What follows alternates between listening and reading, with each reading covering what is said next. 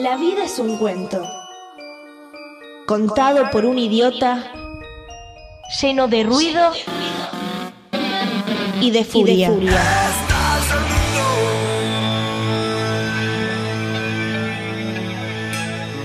Que no significa nada.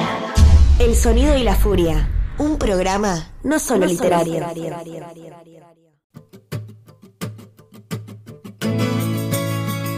¿Te parecen muy caros los libros?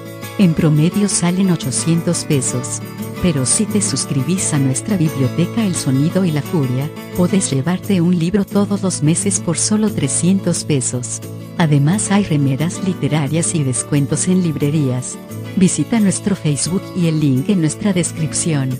Gracias por acompañarnos en esta aventura literaria. El Sonido y la Furia, el mejor podcast de literatura.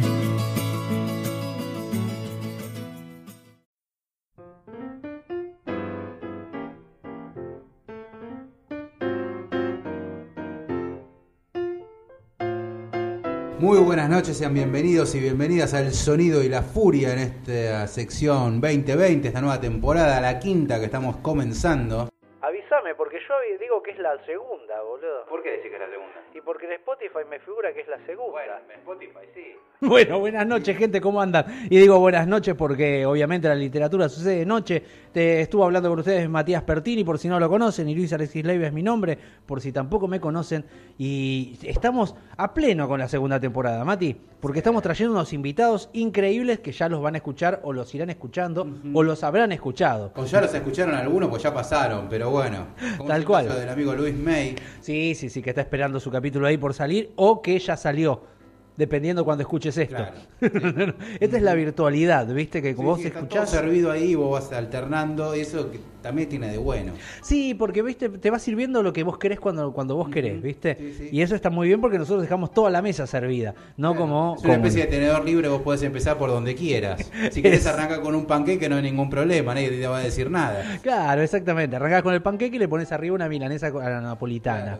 Más o menos. Ya me dio hambre. Bueno, muy bien, gente. Pero en este caso, bueno, vamos a ir primero por los, por los avisos parroquiales. ¿Qué te parece, Mati? Sí, sí, sí, vale, libros que llegan para la Biblioteca del Sonido y la Furia, que ustedes pueden ir chusmeando en nuestro Facebook, se meten en nuestro Facebook El Sonido y la Furia, van ahí a la parte de que dice biblioteca, que hay un montón de fotos de libros que son todos a disposición por una módica suscripción de 300 pesos, tengan en cuenta que hoy un libro eh, por lo menos arranca en 600 y de ahí para arriba hasta valores abismales, ustedes van a poder ahí por una suscripción de 300 pesos reciben por lo menos un libro por mes y después hay un par de cosas más como remeras y bueno, ya eh, se irán enterando bien de cómo es todo eso. Por lo pronto, libros que se van incorporando a la biblioteca. Vamos a arrancar con la gente de Planeta, que estos están fresquitos, nos los alcanzaron hace poco. Tal cual, tal cual.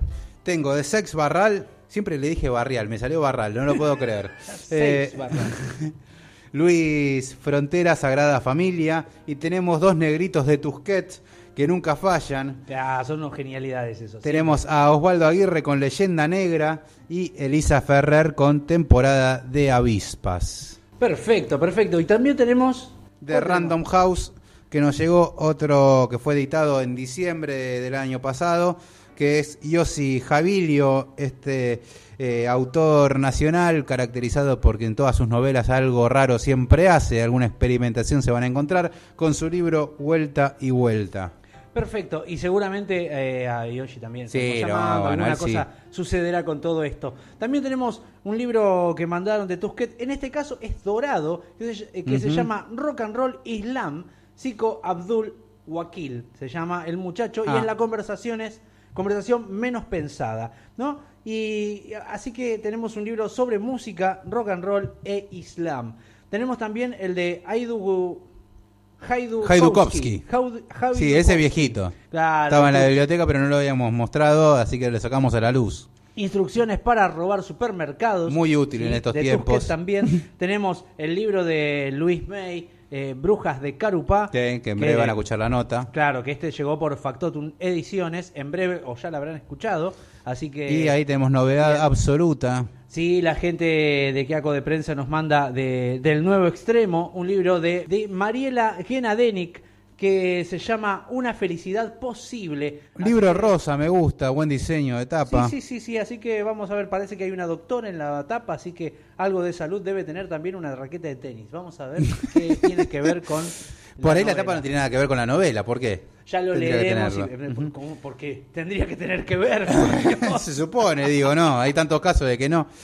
Pero bueno, tenemos la joyita guardada para el final. Este, ay, no va a la biblioteca ni en pedo. Me parece que no, ¿eh? Me parece que te- no. Enrique Medina, con quien estuviste conversando hace muy poco, se lo tenés fresco ahí. Eh, una charla que van a. eh, ya me dan ganas a mí de escucharla que no pude participar, así que. eh, Enrique Medina, tenemos algo nuevo de la colección Muerde Muertos, editorial Amiga, si las hay, con Sinfonía Infernal, los escritos de Heriberto Domínguez. Ahí tenés, ¿eh? Un librito de Enrique Medina. Que no te necesita presentación, no, nada. no, ¿no? no, o sea, no nada. necesita ni siquiera mostrar garantía, ya lo tiene. O sea, es Enrique, el fucking Enrique Medina. Así que pónganse las pilas, gente. Pueden suscribirse a nuestro canal por solamente 300 pesos y poder llevarse alguno de todos estos libros por mes encima. Un libro por mes te Sí, podés llevar. sí, dale, sí. dale. Yo me puedo anotar. Te puedes anotar, pero me parece que no te voy a dar ninguno. pero hoy nos convoca entonces, lo que hoy nos convoca, Sí, lo vamos a escuchar en un ratito. Cuento de Edgar Allan Poe, La carta robada.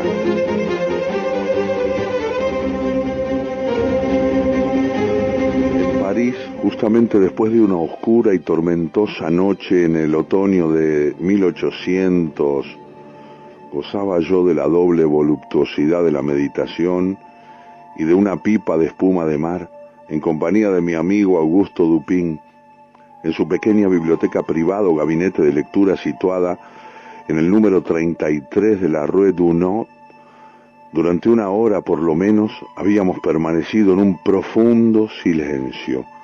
Cada uno de nosotros para cualquier casual observador hubiese parecido intensa y exclusivamente atento a las volutas de humo que ponían densa la atmósfera de la habitación. En lo que a mí respecta, sin embargo, discutía mentalmente ciertos temas que habían constituido nuestra conversación en la primera parte de la noche. Me refiero al asunto de la Rue Morgue y al misterio relacionado con el asesinato de María Roget. Consideraba yo aquello, por lo tanto, como algo coincidente cuando la puerta de nuestra habitación se abrió, dando paso a nuestro antiguo conocido Monsieur Ju, prefecto de la policía parisiense. Le dimos una cordial bienvenida a Monsieur, prefecto de la policía parisienne, pues aquel hombre tenía su lado divertido, así como su lado despreciable, y no le habíamos visto hacía varios años. Como estábamos sentados en la oscuridad, Dupin, el hombre que estaba conmigo, se levantó entonces para encender una lámpara, pero volvió a sentarse sin hacer nada, al oír decir allí que había venido para consultarnos, o más bien para pedir su opinión a mi amigo sobre un asunto oficial que le había ocasionado muchos trastornos. Si es un caso que requiere reflexión, dijo Dupin, absteniéndose a, de encender la mecha, lo examinaremos mejor en la oscuridad.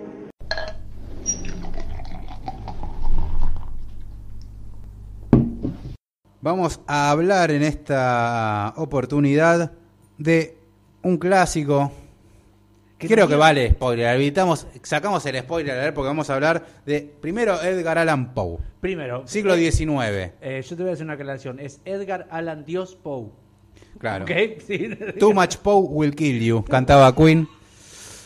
Eh, tal cual, tal cual, tal cual. Edgar Allan Poe, cuentista, pero casi como que cualquiera que quiera escribir cuentos, o Yo sea, el arranquen por del Poe. cuento. Sí, sí, Sí, o sea, el bueno, inventor del cuento moderno es Poe. Sí, sí, sí. Él nos dio el, el- el- digamos, el horizonte de cómo se tiene que contar las cosas. Y vamos a hablar de la carta robada. Un gran cuento que aparte... Por eso digo, basta de leído. spoiler alert, digo, dejémonos de joder. ¿Cuántos periodistas de investigación han utilizado la carta robada como ejemplo o como citándola simplemente? ¿Y en Porque es, cuántos colegios se ha dado la carta robada? Ah, bueno, en ¿Cuántas el mío sí, habrá leído yo lo leí en el colegio. ¿No? Pero no solo vamos a hablar de Poe, sino que vamos a hablar de qué pasa después de Poe, porque este es un cuento original del siglo XIX, pero pasó por manos de diversas traducciones Sí. y ha ido mutando. Además porque no solamente pasa eso, sino que qué pasó después de la carta robada de Marie Roget y de eh, los, los asesinatos de la Rumorge, Ujú. ¿sí? se inventó el cuento policial. Bueno, claro. Nace sí, el sí. cuento policial. Con el personaje que yo llamo el, el personaje de Poe, que es el investigador, yo lo llamo Dupont, pero me acabo de enterar que no es así. No, no, no, es Dupin. Dupont, Ah, sí. bueno, y me pongo, muevo el cuello mientras lo pronuncio. Auguste Ulala. Señor Dupont. Ulala, señor francés, dijo. claro, sí. Auguste Dupin es el, es el investigador que Dupin para la gente. El querido Dupin, que en realidad es el prototipo de. Eh, bueno, es el prototipo, es un personaje en sí mismo, acabado, hecho, con tres cuentos nada más, que participa en tres historias. Nada más tres está. En esas tres. Mirá. Son esas tres. Y a partir de ahí viene Sherlock Holmes. Y Digamos, no nunca lo presenta, o sea, él aparece Claro. y ya es el investigador, pero no hay una génesis, no hay nada de No, no hay nada, no hay nada, no hay nada de él, es decir, arrancan desde ahí, desde lo que le sucede, y que lo cuenta justamente su amigo, como si fuera una especie de Watson. O Claro. sea, el, el Sí, sí. Sherlock Holmes es exactamente la misma, el mismo formato de género que toma eh, Conan Doyle para hacer a, a- a Sherlock Holmes. Que Watson sería Poe. Ponele, Ponele, claro, ¿no? sí, Porque sí, sí. le aparece. Vamos a empezar con la Vamos carta a robada, ¿no? sobre eso, que ¿no? en realidad Poe no la llama, cualquiera diría la carta robada, cualquiera que sepa inglés diría The Stolen Letter. Exacto. Pero no es así. Es de The Purloined Letter, lo titula Poe. ¿Cómo es? The Purloined Letter. Claro, ahí está. Y purloin es una palabra que yo me acabo de enterar Edward ahora, Furlong. porque para Furlong, este, Furlong. Para este no. especial dije, bueno, lo voy a leer en inglés, nunca lo había leído en inglés. Y claro, yo ponía The Stolen Letter como un boludo buscándolo y no me aparecía. Claro, The Purloin. ¿Y qué carajo es Purloin? ¿Qué es esa palabra? Por favor, Mati, ilústrenos en este diccionario furioso. Purloin Letter es una palabra de origen anglo-francés Ok. que proviene del francés antiguo que es porloignar sería, Ajá, ¿no? sí. Que son vocablos que significan, y eh, presta atención, nosotros decimos abiertamente la carta robada, Sí. pero porloignar, que este vocablo, dice cambiar de lugar, y loin, en la palabra, quiere decir lejos, o sea, mover algo lejos. Claro, sacarlo de un lugar y ponerlo en otro. Exacto. Mirá. Por Nada eso, la primera de las traducciones que podemos citar es la de Costa Picasso, que se diferencia de todos y él dice la carta sustraída. Ahí está. Porque la sustracción no necesariamente implica. un robo. Claro, es un robo, pero está más cercano de la idea de mover algo del lugar. sustraje, lo sustrajo, sustraje, sí, claro, sí. No lo robé, no lo hurté. Ahí está, ¿ves? Es, es una gran diferencia en realidad. Claro, sí, sí, Y- es que y- Costa Picasso es una bestia, a ver. Es más, estamos tomando las definiciones de, de su libro de Sí. cuentos completos de Edgar Allan Poe de editorial Coligüe. Coligüe.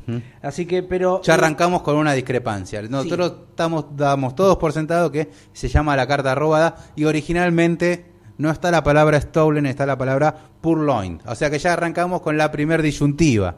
Y aparte porque Poe lo que está buscando además es, es hacer otro tipo de cosa. Vos fíjate que en esa palabra de origen francés, Anglo-francés. ¿no? De origen Sí. francés, lo que hace es ponerla en otro tipo de, de- de sutilezas, de formas, porque lo que sucede con la carta es justamente eso, no es robada. Robada en el sentido En el de- primer, bueno, yendo a la ¿No? historia oficial, el primero sí ocurre un hurto de la carta y lo que sucede en el final es una un cambio, un movimiento Sí, sí, exacto. Porque entonces el título no apunta a ese primer robo, Sí, sino apunta al al, final. otro. Al final. ¿Dónde se esconde la carta? Claro. Ese movimiento que hay de la hay una sustracción de una carta Claro, y que se cambia de lugar por otra. Exactamente. Pero eh, en esas sutilezas se va manejando Poe en un cuento que. La verdad que en algún momento decís, ¿cómo carajo leí esto en el secundario? Bueno, primera ¿No? observación de Poe, de leerlo en inglés. Bien. Que después estuve escuchando también un poco otras opiniones de traductores justamente y que dicen, partamos de la base que estamos hablando de un autor de comienzo del siglo XIX, todavía el Sí, cuento sí, sí. no existía como tal. favor. Sí, y menos el policial. Claro, entonces Poe cometía, si querés, algunos que hoy se ven como errores en la escritura. Excesos. Excesos, claro. Primer exceso desde la escritura de Poe. Las palabras que utiliza, utiliza un inglés, si se quiere, barroco, como para aparentar su escritura, ¿no? Cual- error que comete cualquiera que comienza a escribir, digo. Hoy lo estamos más eh, lo, lo detectamos más rápido en aquel entonces, por ahí uno decía, bueno, voy a ser un escritor, tengo que usar palabras que me enaltezcan un poco como hombre Claro, de letras, ¿no? Claro, uno dice, Entonces- ¿no? Eh, labios carmesí. dice, Claro, ¿no? entonces había un Bueno, intento- Sandro, para... un intento de querer eh, lucirse un poco más en lo que era su prosa. Entonces hay algunos excesos ahí que vos notás que decís, che, mirá, como Purloin, por Claro, ejemplo. este es un dato, eh, el que voy a tirarte es un dato que tiene que ver más con la biografía de Poe. Sí. Eh, Poe, al ser tan pobre Bueno. y tan despreciado y ser tan erudito a la vez, todo junto, todo junto, ¿no?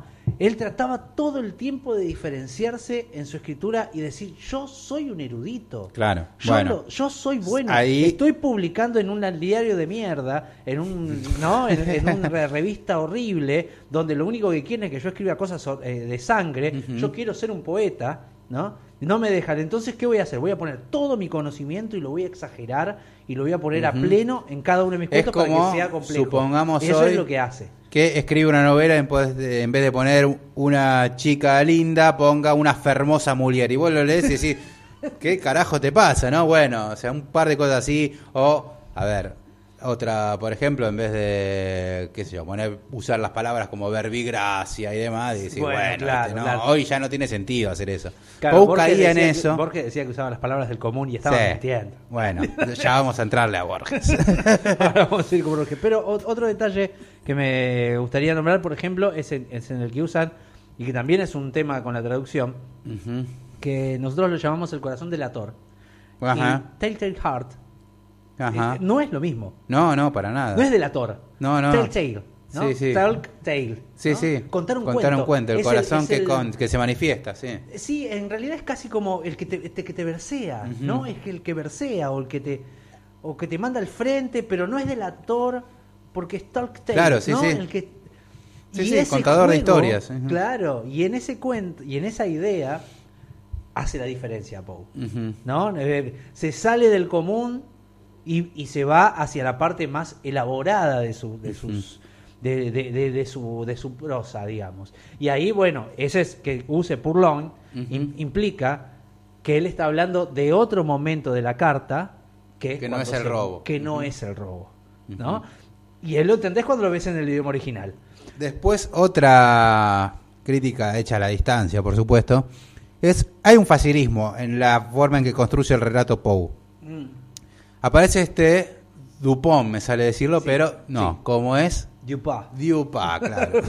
aparece este señor Dupas y aparece un personaje el que es el que narra en primera persona, que está sentado ahí y que hace de mediador entre el policía El que policía, investiga, el ¿sí? comisario el G, comisario J, G, G, G, Ujú. sí. y Dupas. Y él está en el medio tipo pivot contando Sí. la historia. Watson, sí. Exacto. Uno lo, lo desarrolló mejor eh, con Pero ¿cuál es el facilismo o la crítica que le podemos hacer a Poe? Es que Dupas es como el hombre que todo lo resuelve y que hace unos eh, diálogos amplísimos resolviendo la historia que en sí no tiene una resolución. Sentado, aparte sentado Sentado. en su casa, sentado en su casa. Sí, sí. Bueno, eso es lo que tiene maravilloso Dupas, que él eh, lo que hace es No se ensucia Bueno, nunca las manos. No, no, no, él viene ya de dos historias anteriores, que ese es un dato también interesante porque ¿qué trata? Dupas es una especie de investigador o, o- o erudito que ayuda a la policía de alguna manera a resolver crímenes prácticamente como un consejero. Prácticamente como un hobby de él. Sí, sí, sí. el tipo más, se divierte si vos porque es más talentoso y más inteligente que el resto. Si vos vas a los asesinatos de la Rumor, Ujú. él lo resuelve con los diarios. Sí. Él tira los diarios sobre el suelo y empieza a sacar las noticias.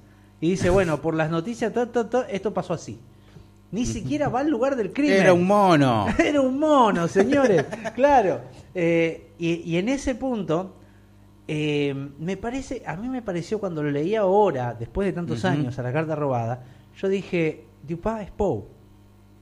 Es Bueno. Poe exagerando su, su inteligencia. ¿no? Mostrando que él se da cuenta de los pequeños detalles. Me encanta la parte que empieza a hablar de las matemáticas, es genial. Es buenísimo. Porque claro, buenísimo. ¿qué le pasa? ¿Qué, ¿Cuál es la resolución? A ver, vamos a contar como lo que lo que sucede. Un político le Sí. roba la carta a una mujer de la Se la sacan, sí. de- sí, le sacan la carta a uno de, de- Sí, de- a una mujer despacho, que es de sí. la realeza o de, un estatus alto, estilo, sí. no se dice y un que es. rival político de ella le roba una carta que la compromete mucho a ella. Puede Claro. ser cualquier situación, yo me imaginé una especie de adulterio o algo que tenga ahí, Sí, como para que dice, yo tengo esta carta y te puedo joder cuando yo quiera. Si, si teniendo en cuenta que es el siglo XIX, principio del siglo XIX, todavía no estaba tan fuerte el, el victorianismo, así que pero cerquita. Sí, sí. Así que algo que ver con sexo tenía. Ujú. Seguramente. Así que tenía alguna carta que le había escrito alguien o que había escrito ella, no se sabe, Sí. pero que la compromete ampliamente y esta persona la tiene en jaque. Dice, mira, Claro. yo tengo la carta, así que quédate Pero quieta aparte, porque... sin que se lo diga. Claro, sí, sí, ella, lo sabe. Ella sabe que se la sacó, pero no puede decir que, que se Porque la sacó. develaría la porque carta. si no, devela la carta. Y develar la carta le da poder al otro. Y este señor, todos dicen, la tiene escondida en su biblioteca. Se sabe que la tiene en ahí, su despacho. en su es despacho. su- su- su Que la policía la requisa constantemente. La policía va a la noche. Sí, porque tiene la llave de todas Es las. una locura, Sí, es tiene la llave de todas las propiedades privadas, olvídate. Tiene la llave de, La- de acceso a todo París. Lo que hace la policía es increíble. Cada vez que el tipo Y el tipo se sale va, a propósito todas las noches para que vaya justamente la policía claro, a requisar. Y la policía entra a la casa y, Y la le se la dan todo. vuelta toda, la revisan toda y no aparece la carta, no aparece No la aparece carta. la carta por ningún lado. Encima tiene unas señas muy particulares la carta donde se la puede encontrar. Y revisan libro por libro, revisan las sillas, revisan, o sea, Los agujeros de las patas de las mesas. De- incluso la mesa la desarman, Sí. la desclavan la tabla de las patas para ver si adentro de las patas no hay un agujero en donde pueden haber guardado, incluyendo con algodón para que no suene hueco. Mirá el detalle, ¿no? La Sí. policía revisa hasta eso. revisan todo y la carta no aparece, la carta no aparece. ¿Y cuál es la conclusión de Diupá? Magnífica. Primero, primero Sí. hay que decir que Dupin en ese momento lo que hace es recibir dos veces al policía que viene a consultarle, Y la segunda le que cobra el es, el, cheque. que es el mismo, que es el mismo policía al que ayudan en los dos crímenes anteriores, en, en Marie Roget y en los crímenes de la Rumorge, ¿no? Es de muchos años después de esos dos cuentos, de esas dos historias. Sutileza de Poe sobre de G, que lo dice con una magistralidad absoluta. Todo eh, este señor G, Sí. todo lo que no comprende le parece maravilloso, entonces se vive maravillando. Lo dice en dos renglones de una manera tan sutil que lo dijo todo. Tal cual, tal cual, tal cual. Sí, sí, está diciendo que es un idiota, le está diciendo. Pero aparte les parece divertido y tonto a la vez. Sí. I- irritante. ¿no? Y bueno, lo reciben a él, bueno, y Pero bueno, Diupá la cosa es que en el medio... en un momento le... Claro, porque el punto es que trata- eh, lo hacen, se aprovechan de él, que eso es que eso es un poco humillante también lo que le hacen al comisario o policía, porque lo dejan que hable y lo dejan que diga todo, que diga, que diga, que diga, que diga, que diga qué es lo que hicieron, cómo lo hicieron, por dónde anduvieron, si no dejaron el otro, mire usted, mire usted hizo tal cosa y Claro. tendría y se fijó en tal otra y se fijó en esto. y ¿Cuál, le dice. ¿Cuál es el consejo que me da, señor Dupá? Que vuelva a revisar todo de vuelta. Claro. claro, hay algo que se le está escapando. Pero la genialidad de Dupá, cuando él habla justamente de qué le pasa a un matemático, el matemático crea una teoría, crea, o sea, se mete dentro de una ciencia en la cual no ve más allá de la ciencia. Claro, cree que todo es tan complejo que eso. Está, toda la complejidad está concentrada ahí y no ve más allá. Y Dupá le dice lo que está pasando es que ellos siguen todos sus procedimientos y no ven más allá de los procedimientos. Pero bueno, hace todo un monólogo sobre la matemática que es maravilloso. El del nene, el del nene Ah, superdotado. el nene en un que juega con la- juega con que el adivina- paro impar, Sí. ¿no? Que, que vos pienses que si tenés paro impar, Tenés que pensar como pensaría el otro y no pensar como pensás vos. claro, es, es increíble la vuelta que le da. Y lo que hace, a mí me parece que ese ese despliegue de conocimiento es Poe diciéndoles, yo Claro. entiendo mucho más que ustedes, ¿no? Hay algo de Poe ahí, Sí. de soberbia de Poe, del, del decir, eh, estoy tratando de decir todo el tiempo que yo soy un genio y ustedes no se están dando cuenta y me estoy cagando de hambre, ¿no? Me estoy cagando de hambre y soy un genio, pero Y Diupá en el medio después cuenta que él lo va a visitar al que, a quien robó la carta. Claro. Y tenía la carta justamente arriba de la mesa. Pero aparte que es increíble porque le dice, bueno, ¿y usted cuánto le pagaría al que lo ayude a encontrarla? Bueno, tanto, hágame un cheque por eso, eh, por esa cantidad de plata. Se da vuelta, se mete en un cajón, acá está su carta, le dice. Y la tenía el otro, no le alcanza a preguntar nada, queda del culo. Y, y ahí empieza empie- a contarle al narrador cómo es que hizo. Sí.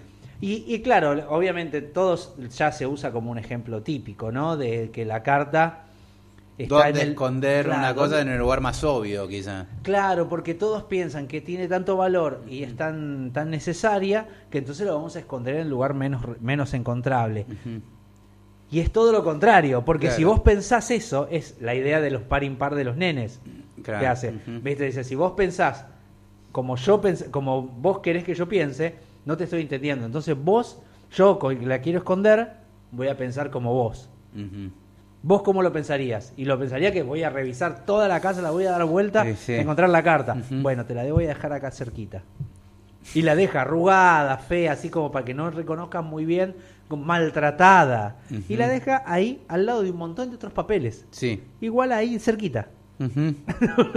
Y ese es... el- ¿Dónde esconder un libro si no mejor que en una biblioteca, no? Famosa conclusión que se ha sacado claro, luego. Tal cual, lo mismo con los muertos. Digamos. Claro. ¿Dónde esconder un muerto? En un En un cementerio. señores. ¿Dónde vas a esconder un muerto? En un cementerio.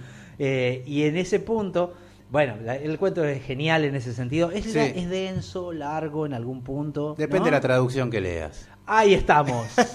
¿Cuántas páginas puede tener? Por ejemplo, vamos a ver cuántas páginas tiene Vamos con en el de Costa Picasso. que es como nuestro ideal, digamos. Sí, son unas 26 páginas. 26, 16 tiene el de Borges.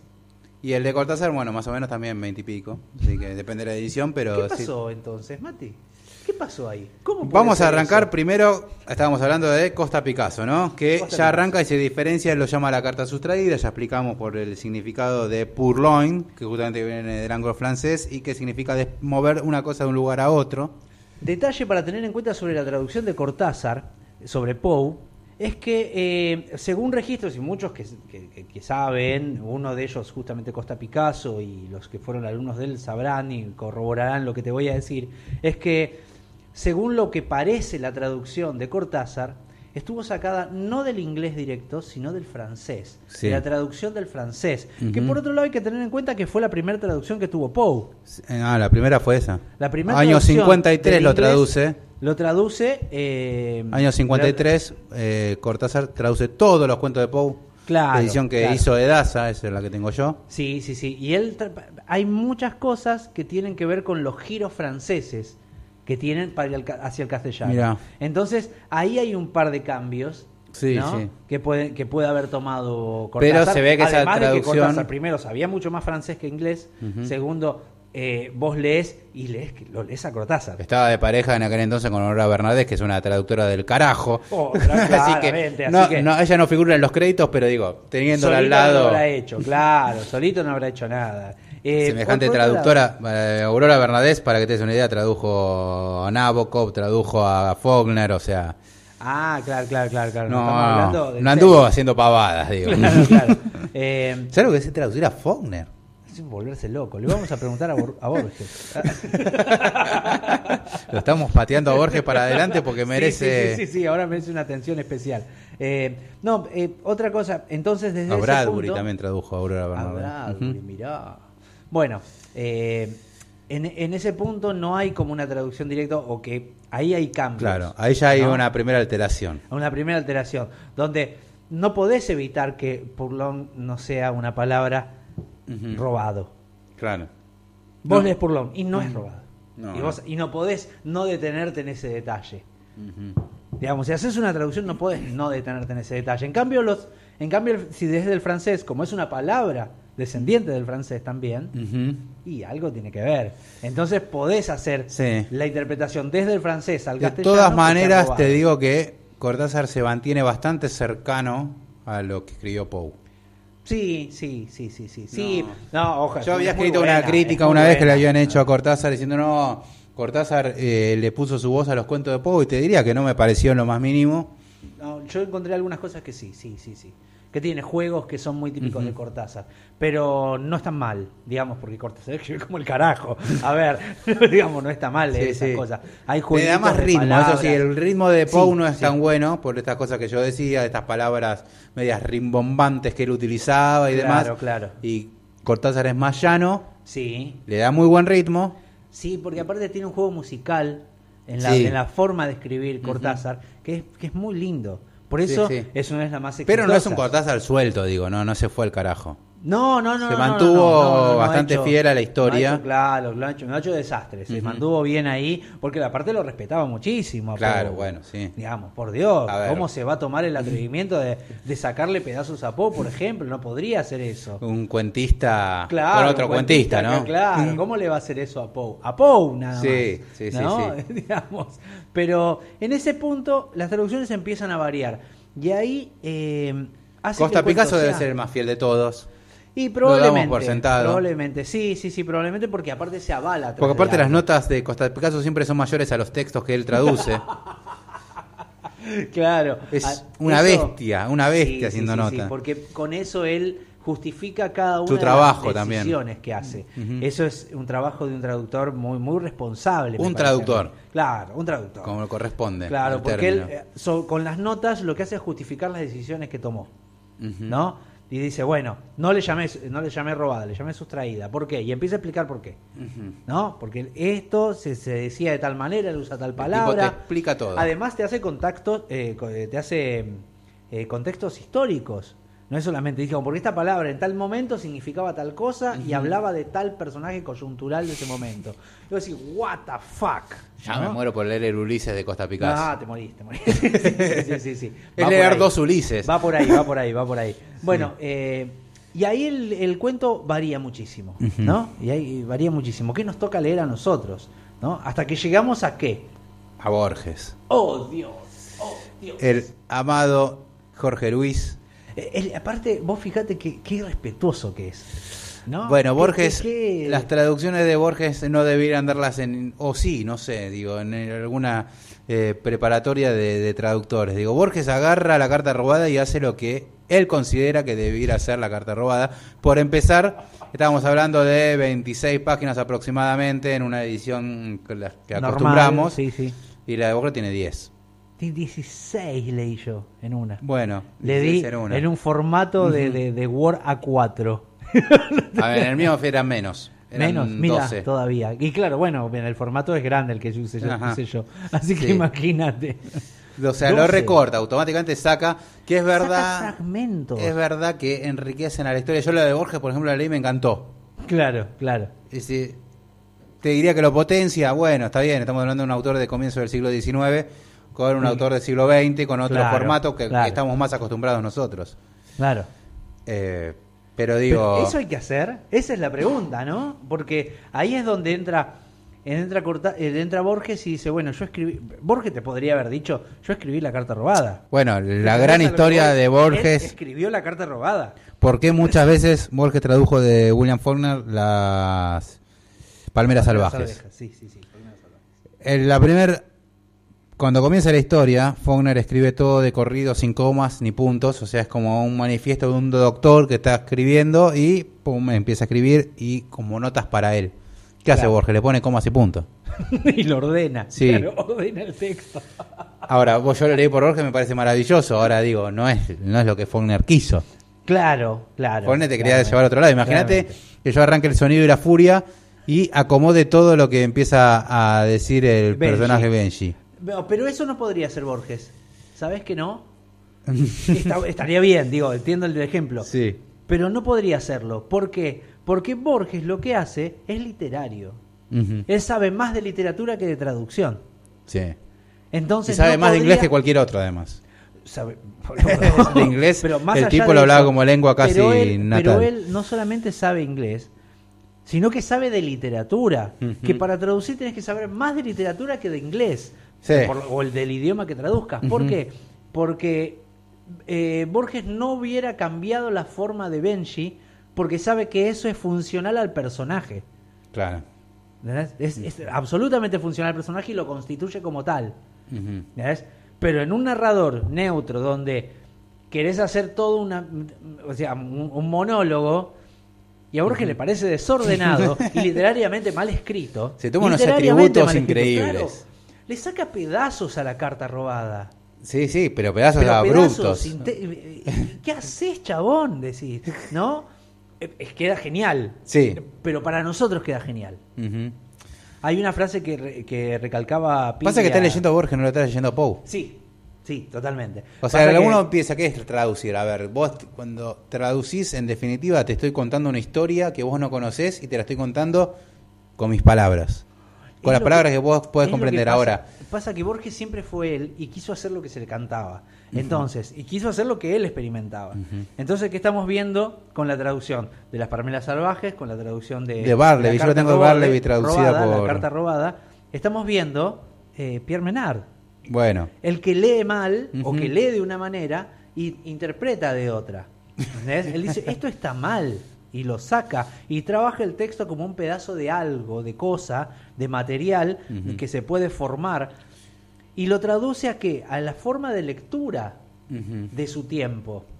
Él decía, no vamos a... eh, eh, no me importa cómo, cómo, sean, cómo van a escribir en el futuro. Para decirte cómo van a escribir en el futuro, tengo que decirte cómo- tengo que saber cómo van a leer en el futuro. Claro. Entonces, cómo lean será la manera de escribir. Entonces, él que lo que hace del siglo, de principio del siglo XIX lo traslada al siglo XX y dice, yo leo de esta manera, entonces te lo voy a escribir de esta manera. Claro. Pero ahí desaparece el autor y queda la historia. Sí, sí, sí. Y que, no, pero queda la historia y queda el traductor. Claro. Pero el autor desaparece. Y el autor desaparece, sí. Porque bueno, el histórico que decía Nabokov, ustedes admiran y a Dostoyevsky porque nunca lo leyeron en ruso. lo cual es cierto. Sí, sí. Yo no leo a Dostoyevsky, yo me entero de las historias que él escribía, pero yo no lo leo a él. Claro, claro, claro. Sí, sí, sí, totalmente. Confío plenamente en quien lo tradujo. Claro, no nos queda más que eso. Sí. Confiamos en la en la, en la interpretación. Cosa que alguna que vez comenté también en el programa, que decía, yo lo leí a Bukowski, no me gustaba hasta que lo leí en inglés y me pareció maravilloso. Claro, Pero claro, porque claro. lo leemos casi en un español que es casi un barcelonés de, Sí, de sí, cantina, digo. O sea, lo estás es leyendo en- es como a imposible. Trainspotting, ¿no? La novela imposible de leer Claro. porque está escrita en un escocés que nadie que sepa inglés puede entenderlo fácilmente, porque es un dialecto escocés propio de la, de la gente de ahí, Claro, traducido en un gallego que nada Claro, más de que cantina. hacer algo así y no sale. Y nosotros sí, sí. acá, esperando una traducción ar- argenta. Más o menos digna, claro. Claro. más o menos entendible. Sí, por ¿no? lo menos ya nos conformamos con eso. Claro, y, y en ese punto, bueno, ves algo, eh, empiezan a pasar cosas con, con esto de las traducciones y no se las pone difícil Poe. Eso también hay que resaltárselo, porque usa muchísimas cosas del francés. Por eso también imagino que, eh, que Cortázar se habrá sentido como en su salsa, ¿no? Sí. Porque teníamos un, un amante de la lengua Sí. francesa, un francófilo como, como Poe, porque el francés era la lengua erudita. Claro. Y él trata todo el tiempo de mostrar que es un erudito, que está publicando entrevistas de mierda, pero es un erudito. es como su queja Es constante. casi la historia de Kilgore Trout, de Vonnegut. Tal cual. Bueno, eso es, eh, es Dupont. ¿Eh? Dupont es eso. Muestra constantemente lo genial que es. Pero hay algo que Cortázar y Borges no hicieron, ¿Qué es? y Costa Picasso sí, Por y favor. que Poe tampoco hizo, porque Poe termina ¿Qué el cuento con eh, unas, unas frases en francés, que claro, que la mayoría de los mortales no entendemos, Sí. salvo los franceses y los canadienses, digo, creo que el resto eh, termina el cuento con una frase que es lo que le escribe eh, Dupas, Dupas, perdón, Sí. a eh, lo que le deja, porque él cambia la carta, se lleva la carta de este de quien la sustrae y deja otra con una hoja en blanco y dos renglones Dos renglones. que están en francés Sí, y que termina el cuento ahí y bueno, si no entendés francés te jodiste. sí, sí, sí. Quien se toma el trabajo de traducir esto es Costa Picasso, porque Por lo puede, lo puede, no puede dejar eso sin, sin, sin traducirlo, ¿viste? Como, Pero corresponde. claro que corresponde, corresponde, porque vos terminás de leer el cuento y te encontrás con eso y ¿qué mierda le dejo? No sé. Claro. si no tenés un Google Translator ahí al lado.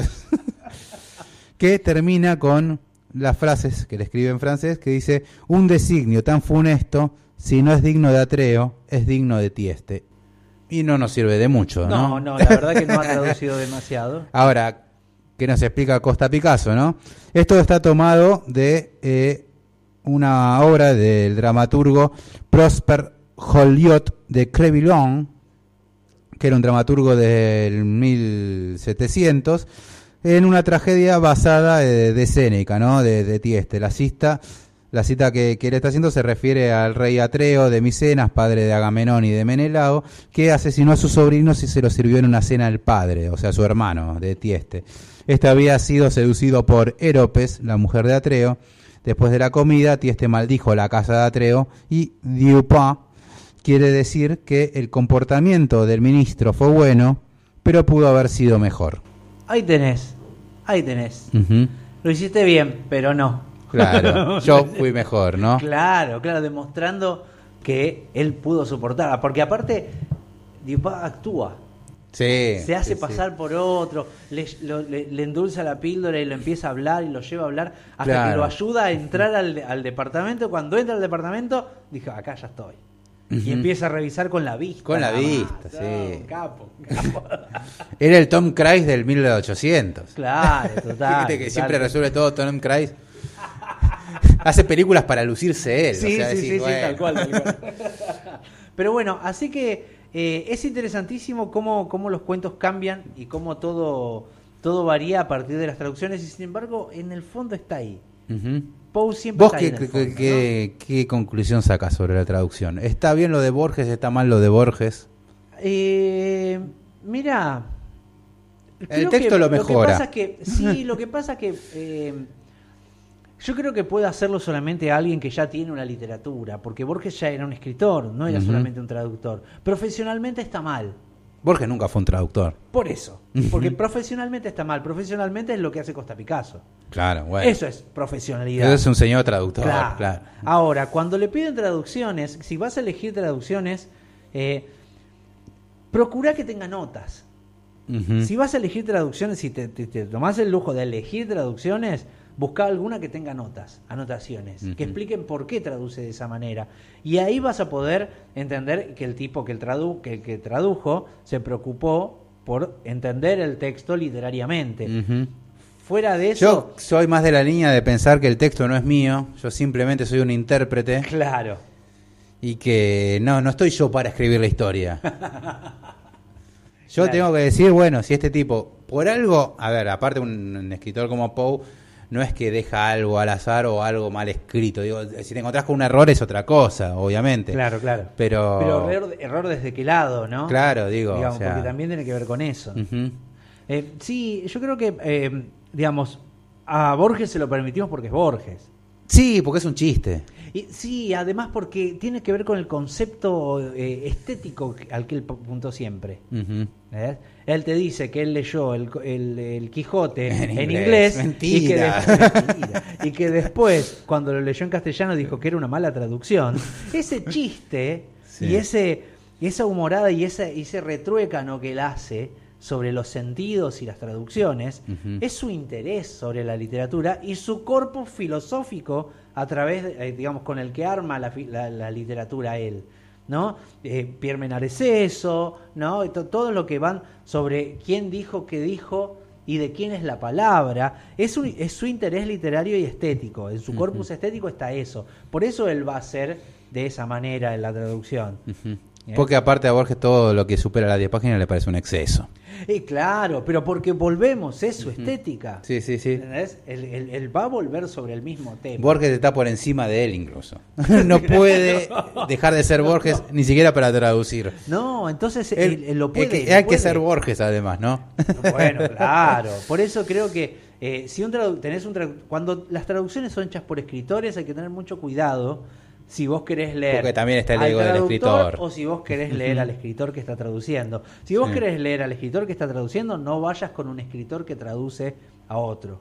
No anda por Costa Picasso. Siempre Claro, que se por un pueda. traductor profesional. Creo que esa sería Y si un es Costa Picasso siempre es bueno. Siempre es bueno, siempre es bueno. Eh, mm, Gabriela Cabezón Cámara estaba buscando por las redes la versión que Costa Picasso hace de, de La Tierra Baldía de Elliot. Mirá. Eh, salió muy poca. Claro, sí, sí, sí, sé que la hizo él. Sí, sí, sí. Ah. Te querés morir una Sí, bueno, obvio. Obvio, sí, sí, no sí. puede ser. Bueno, pero eso, eh, cuando querés hacer ese tipo de cosas, ese tipo de ejercicios. Hizo Whitman también. buscá.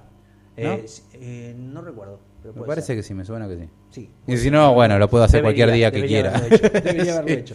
sí. Eh, entonces, creo que por ahí podemos ir. Podemos leer traductores, eh, escritores que traducen a otros Ujú. Sí, eh, pero solamente si queremos leer a ese traductor, a ese escritor. Digamos, queremos Claro. ver ese juego. Obviamente. Si no, busquemos traductores de verdad. re- resaltemos un poco también el papel del, del traductor. Que lo están verdad- haciendo muy bien las editoriales independientes. Sea, lo Sí. escuchaba hace poco que había subido ahí a Spotify la charla con Tabarovsky que él decía, bueno, entre tantas cosas hay que rescatar que las editoriales independientes están dándole una importancia muy grande a las traducciones. Editoriales como Fiordo, como Chai Editora, que contactamos y vamos a estar hablando dentro de poco. Tal cual. Que están traduciendo, están pagando las editoriales independientes a traductores, revalorizando el trabajo del traductor y están trayendo textos que nosotros no, no, no tendríamos Claro, de otra manera. y que están trayendo textos de la puta madre. Claro, o sea, y evitamos las, las, eh, le hacemos el puenteo a las editoriales eh, españolas. Claro, bueno, porque digo, claro, sí, sí, traducciones. traducciones españolas que muchas veces, viste, te, te resta más de lo que te suman. Sí, totalmente, totalmente. Así que bueno, Mati, creo que hasta acá está bien el- un poquito lo de Tres la Edgar Allan. Poe Tres distintos. Edgar Allan Poe distintos. Costa Picasso, Julio Cortázar, Jorge Luis Borges y Edgar Allan Poe. y el Poe mismo, ¿no? El El Poe, Poe mismo, el claro. Purloined Ed Poe. Claro, un poco El Poe sustraído. El Poe sustraído, exactamente. Así que bueno, creo que con eso terminamos. Así que bueno, muchas gracias por, por seguirnos. Esperemos que les ya hayamos aportado algo. Pueden también comentarnos en nuestras redes sociales, que es el Sonido y la Furia en Facebook, Furia y Sonido en Twitter. eh, y bueno, nada, decirnos qué les parece, recomendarnos también traducciones, qué les pareció esto de Poe. Y bueno, yo para despedirnos estaba pensando que en realidad lo que hizo Borges fue un cover.